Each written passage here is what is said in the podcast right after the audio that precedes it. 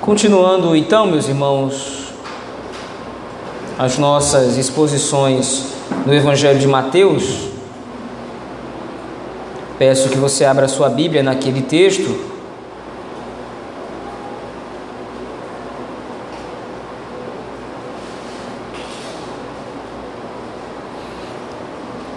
Evangelho de Mateus, capítulo 15. Nós vamos analisar e meditar nesta manhã na última sessão deste capítulo.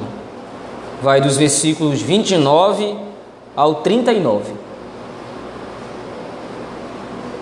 Evangelho de Mateus, capítulo 15, versículos de 29 a 39.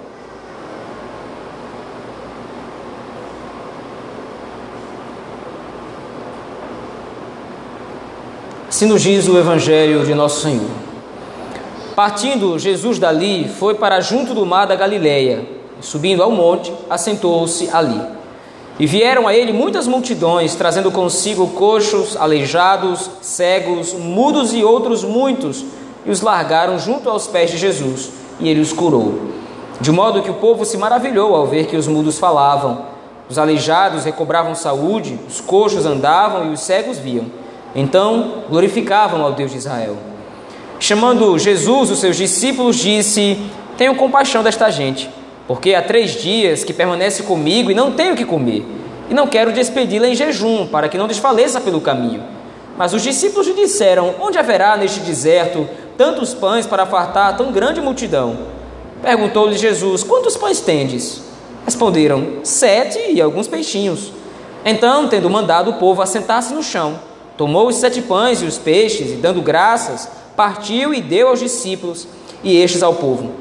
Todos comeram e se fartaram, e do que, e do que sobejou recolheram sete cestos cheios. Ora, os que comeram eram quatro mil homens, além de mulheres e crianças. E tendo despedido as multidões, entrou Jesus no barco e foi para o território de Magadã. Amém. Vamos orar ao Senhor nosso Deus nesse momento, pedindo que Ele nos ajude na leitura e meditação em Sua palavra. Oremos ao Senhor. Pai soberano, temos lido o texto sagrado, pedimos que o Senhor, o Espírito Santo que inspirou Mateus a redigi-lo, a escrevê-lo, agora nos ajude a termos a iluminação para compreendê-lo, Senhor, mediante a fidelidade da tua palavra nos pastoreia o coração nesse momento. É o que te rogamos em Cristo Jesus, nosso Senhor. Amém. Meus irmãos, esta sessão do Evangelho de Mateus que nós temos lido, ela se divide em dois blocos, mas que possuem uma mesma temática por trás, ou seja, uma mesma intenção. O primeiro bloco vai aí do versículo 29 até o versículo 31, onde Mateus faz mais uma vez um resumo daquilo que o Senhor Jesus Cristo estava fazendo. Nós vemos isso ao final de cada grande sessão do Evangelho de Mateus, embora esta sessão, esta quarta sessão que nós estamos vendo, aliás, quinta sessão, ela não tenha acabado ainda. Mas aqui Mateus resume o que aconteceu após ele ter falado e ter feito aqueles outros milagres anteriores. Mateus registra que o Senhor Jesus Cristo, mais uma vez, parte das regiões da Galileia para uma outra situação ou para uma outra localidade mas nesse ínterim, nessa partida, o Senhor Jesus Cristo realiza outros milagres e outras curas, como diz aí, como está resumido mais especificamente aí, do versículo 30 ao 31. O ponto em questão, nessa primeira sessão, é que Mateus confirma que, através desses sinais e através desses milagres, as multidões agora estão crendo em Cristo. Naturalmente, quando nós falamos em multidões, nós não estamos querendo dizer que todas as pessoas que estão contemplando Cristo fazer milagres creram em Cristo, mas que a maioria, ou pelo menos algum número dessas pessoas, de fato criam no Senhor. Entenda, essa sessão do Evangelho de Mateus não trata somente de crer em Cristo, como nós já temos visto, de uma forma abstrata. Ah, eu creio em Cristo como algum milagreiro. Não, a fé aqui nessa seção do Evangelho de Mateus é uma fé que retrata a fé em Cristo ou a crença de que Cristo é o nosso Senhor e o nosso Redentor, assim como as multidões estavam crendo aí. como mostra ao, ao final do versículo 31. Então glorificavam ao Deus de Israel. Essa imagem que Mateus constrói aqui agora é uma tentativa, na verdade, é uma execução da junção das imagens de Cristo com a do Deus de Israel. Ou seja, a obra que Cristo está operando aqui é uma obra que está sendo chancelada ou está sendo endossada por Deus o Pai. Logo, Cristo é verdadeiramente o seu enviado ou o Messias. A segunda sessão vai, ou a, a segunda sessão, a sessão maior, vai do versículo 32 ao 39. E se os irmãos, como nós temos feito, prestaram atenção, parece que há uma repetição de milagre nesse texto. Mateus novamente aqui demonstra uma, um milagre em específico, um sinal específico. É a segunda vez que Cristo multiplica pães e peixes. Algumas pessoas ou algumas leituras sugerem que Mateus está repetindo o mesmo milagre que ele efetuou anteriormente no capítulo 14. Mas este milagre, apesar de ser muito semelhante, é um outro milagre. As diferenças são, em primeiro lugar, a localidade. Cristo agora está próximo da Galiléia, mas está se afastando dela. No capítulo 14, Cristo estava indo para as regiões da Galiléia ou já estava lá. A segunda diferença é a contagem do número de pessoas que Mateus registra no final de cada sessão. Naquele primeiro momento, Mateus registrou 5 mil homens. Agora, Mateus registra 4 mil homens, além de mulheres e crianças. A informação estatística aqui então sugere que é uma segunda ocorrência, embora muito parecida, diferente da primeira. Mas ainda assim, levando em consideração que é um milagre muito parecido, qual seria a intenção de Mateus em repetir um milagre tão semelhante ao primeiro? Naquele primeiro momento, no capítulo 14, quando Cristo multiplica pães e peixes, nós vimos que a ideia que Mateus coloca com aquele milagre é demonstrar que Cristo é o pão espiritual que fornece fé aos seus eleitos. Cristo, tendo sido providenciado pelo Pai como alimento espiritual do seu povo, é aquele que gera, pelo poder do Espírito, fé no coração daqueles que agora fazem parte do reino dos céus. Agora, embora o milagre seja semelhante, a temática ou a tônica de Mateus é outra. Veja aí, mais uma vez, a partir do versículo 32. Chamando Jesus os seus discípulos, ele diz eu tenho compaixão desta gente, porque há três dias que permanece comigo e não tenho o que comer. Não quero despedi-la em jejum para que não desfaleça pelo caminho. O argumento de Cristo é semelhante ao primeiro. Cristo, no capítulo 14, vê a necessidade da multidão, que estava acompanhando Cristo desde o nascer do sol e há muito tempo, e Cristo agora, ao cair da tarde, não quer despedir as multidões com fome. E mais uma vez o argumento então é parecido nessa seção aqui do capítulo 15 Cristo novamente vê essa necessidade e não quer despedir as multidões. E a argumentação seguinte também é muito semelhante à do capítulo 14. Os discípulos mais uma vez retrucam: Olha, como é que nós vamos alimentar toda essa multidão? Da primeira vez nós alimentamos 4 mil, aliás, nós alimentamos 5 mil homens. Agora nós temos aqui pelo menos 4 mil homens, além das mulheres e além das crianças. O questionamento dos discípulos tanto no capítulo 14 quanto no capítulo 15, demonstra a fragilidade da fé humana. No capítulo 14, quando Cristo se revela o alimento espiritual das multidões, ele revela para os seus discípulos que ele é aquele que gera a fé no coração dos seus discípulos, como nós dissemos antes. Diante daquele milagre, os discípulos já deveriam ter aprendido que o ser humano não necessita de outra coisa a não ser de Cristo.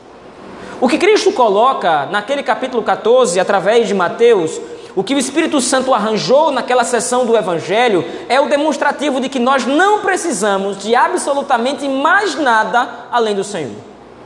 Toda, toda e qualquer situação, toda e qualquer demanda além de Cristo é mera futilidade ou acessório. Nós já temos visto, por exemplo, à luz do capítulo 6 de Mateus, que Cristo exorta os seus discípulos dizendo: Olha, não precisam andar ansiosos por coisa alguma. Vocês não precisam se preocupar com o que vocês vão comer, beber ou vestir. E qual é a razão? O Pai Celestial sabe que vocês precisam de todas essas coisas, mas a despeito de toda essa necessidade que vocês têm, O que vocês devem fazer é buscar o reino de Deus e a sua justiça, e deixem que essas outras coisas vão sendo acrescidas para vocês. Além do capítulo 6, o Senhor Jesus Cristo expôs essa mesma verdade no capítulo 14, e agora os discípulos estão diante de uma situação ou de uma circunstância em que eles deveriam exercitar a fé que aprenderam do Senhor Jesus Cristo. Olha, nós estamos diante de uma multidão que está faminta, está quase desfalecendo, mas o Senhor Jesus Cristo está conosco. Ele sabe do que a multidão precisa. Ele é o supremo pastor, assim como a narrativa do capítulo 14 e anteriores já havia demonstrado. Mas a fé dos discípulos é fraca, é frágil. Lembre-se, por exemplo, da imagem de Pedro ao ver Jesus Cristo andar por sobre os mares. Pedro olha para Cristo andando sobre as águas e diz: Olha, se é o Senhor mesmo, e eu tenho certeza que é o Senhor, o arranjo em grego, na língua original, demonstra essa certeza da parte de Pedro. Já que é o Senhor que está falando comigo, então me permita ir até o Senhor por sobre as águas. E o Senhor Jesus Cristo autoriza, então vem, Pedro. E Pedro vai e caminha sobre as águas de fato. Mas a fé de Pedro começa a contemplar a força do vento e a tempestade ao redor. Não é que Pedro deixou de ter certeza de que Cristo era Cristo mas agora ele achava que precisava de outras coisas. Ele olhou para outra fonte de vida, se é que há uma outra fonte de vida fora de Cristo. Agora os discípulos estão incorrendo exatamente no mesmo erro. Isso demonstra a fraqueza da nossa fé, como já disse, irmãos. Não importa quantas vezes o Senhor tenha sido generoso nas nossas vidas, nos dando absolutamente tudo que nós precisamos para nos sustentar. Não importa quantas vezes o Senhor Jesus Cristo tenha sido generoso, enviando a sua providência para cuidar de nós, o nosso coração pecador sempre vai se inclinar à dúvida. É um mal que reside em nós, é um mal que está entranhado na nossa natureza. Por mais que a providência se revele poderosa, por mais que a, a providência se revele eficaz em nos sustentar, sempre duvidaremos do Senhor. Mas veja, essa mesma verdade agora, ela é potencializada pelo contexto das pessoas que primeiro vão ler o Evangelho. Lembre-se mais uma vez disso. Qual é o contexto do público-alvo de Mateus? São irmãos nossos que estão na cidade de Roma, no primeiro século, estavam sofrendo perseguição por causa do Evangelho, estavam sofrendo privações e dificuldades por causa da profissão de fé em Cristo Jesus. E agora um questionamento muito profundo começa a aparecer na mente daqueles nossos irmãos do primeiro século. Tudo bem, eu sei que Cristo gerou fé no meu coração, porque Ele é aquele pão espiritual que sacia minha fome. Mas eu conheço a fragilidade da minha fé, será que eu vou continuar crendo? Mateus já havia exortado essa igreja, Mateus já havia exortado as pessoas que estavam lendo o Evangelho da fragilidade da fé. E agora, diante dessa mesma fragilidade, as pessoas começam a se questionar: será que eu vou continuar crendo em Cristo? Será que eu vou continuar depositando a minha fé no Senhor, mesmo Cristo tendo gerado em mim fé? Será que essa fé vai se sustentar? É por isso então agora que Mateus repete novamente uma segun, um segundo episódio de multiplicação de pães e peixes. Mateus agora apresenta Cristo não somente como o pão espiritual que gera a fé no coração dos seus eleitos, mas como pão espiritual e alimento espiritual que sustenta ou continua sustentando a fé no coração de seus eleitos, como mostra o texto em seguida. Ele, tomando os sete pães e os peixinhos, versículo 35, ele mandou o povo assentar-se no chão, tomou aqueles alimentos e dando graças, partiu e deu aos discípulos novamente. É a mesma cena do capítulo 14. Cristo pega os cinco pães, pega os dois peixes, reparte e entrega aos discípulos para que os discípulos entreguem por sua vez às multidões. Não é simplesmente algo logístico. Não é simplesmente uma questão de lógica. É claro que Cristo tem que distribuir para os discípulos, afinal de contas, eles são doze. Se Cristo mesmo fosse distribuir os, sete, os cinco pães e os dois peixes da primeira ocasião, ele levaria horas para distribuir para cinco mil pessoas, pelo menos. Mas não é essa a mensagem. A mensagem é que os discípulos precisam crer. Eu multipliquei cinco pães e dois peixes para cinco mil. Agora eu estou multiplicando sete pães e alguns outros peixes para quatro mil, além de mulheres e crianças. Que isso significa é que assim como eu gerei fé no coração dos eleitos, eu sou poderoso o suficiente para sustentar essa mesma fé ao longo da caminhada cristã. Essa mensagem do Evangelho nos constrange. Essa mensagem do Evangelho nos deixa desconfortáveis. Porque nós somos lembrados que o poder da nossa fé, a força da nossa fé, a nossa convicção diante do Senhor não depende de nós. Nós não permanecemos crentes porque somos bonzinhos. Nós não permanecemos crentes porque nós temos uma convicção inabalável no Senhor Jesus Cristo. Nós permanecemos crentes porque Ele nos sustenta. Ele é o pão vivo que desceu dos céus e saciou a nossa fome, nos tirando do estado de mendicância que nós estávamos antes, nos dando a fartura do reino dos céus e aquele que nos tirou do nosso estado de morte é aquele que permanece nos confirmando no estado de vida. Cristo não nos chamou ao reino dos céus para que depois nós saíssemos do reino.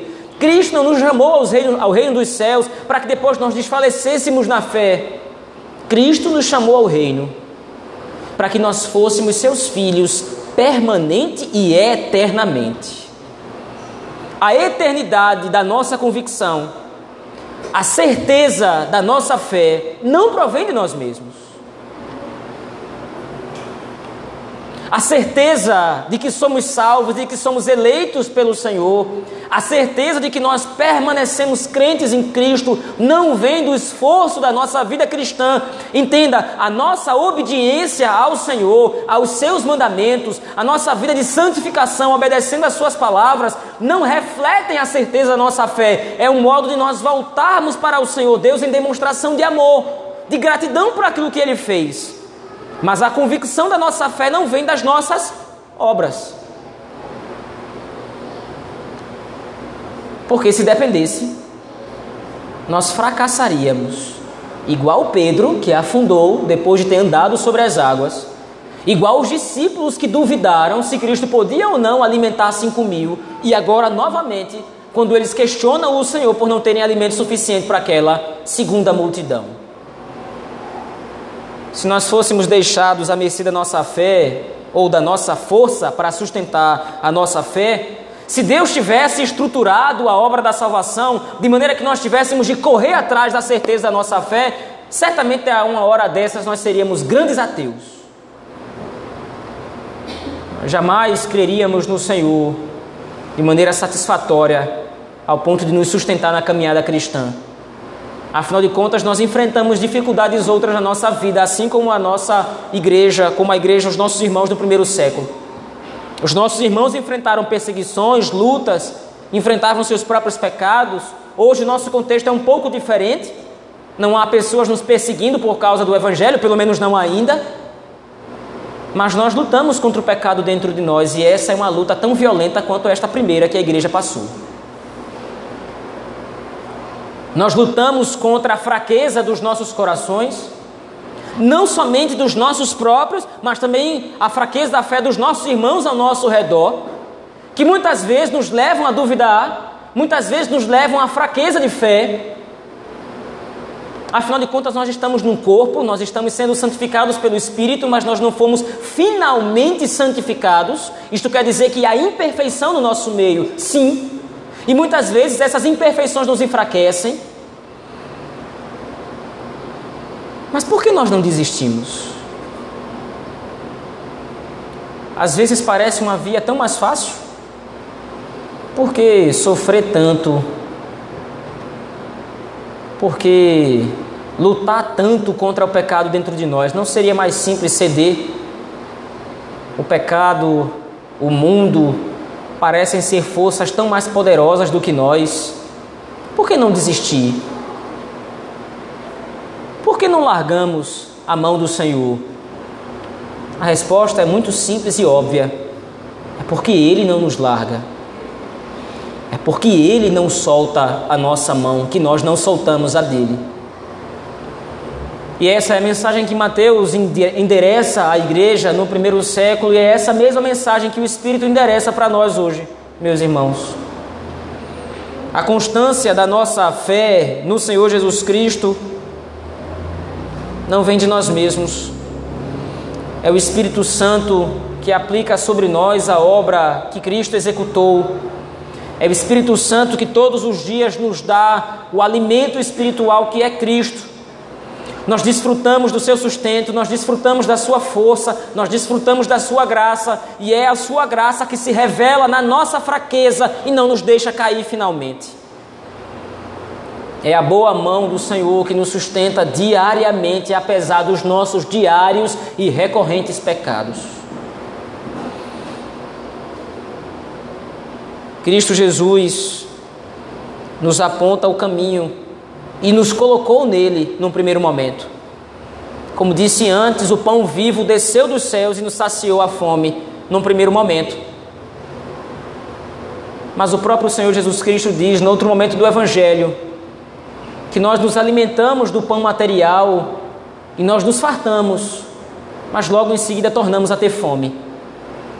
Aquele que se alimentar de Cristo jamais voltará a ter fome ou sede porque nele terá sido gerado águas vivas, fontes de águas vivas por toda a eternidade. Essa é a nossa fé, meus irmãos. A nossa evidente fraqueza é reparada pelo alimento espiritual que é Cristo.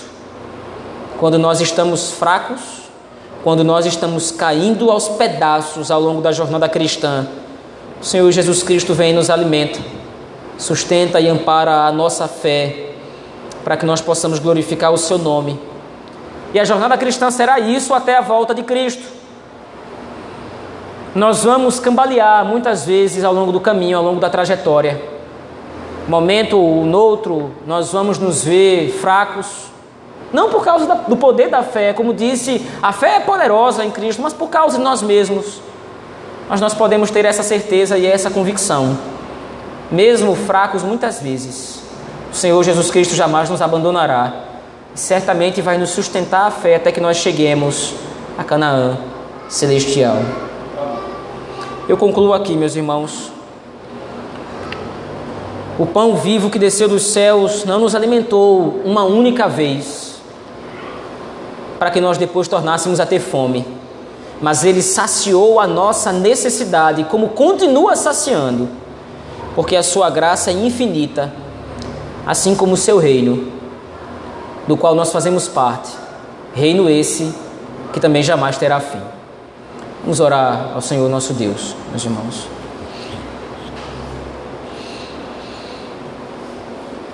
Pai Todo-Poderoso e Supremo,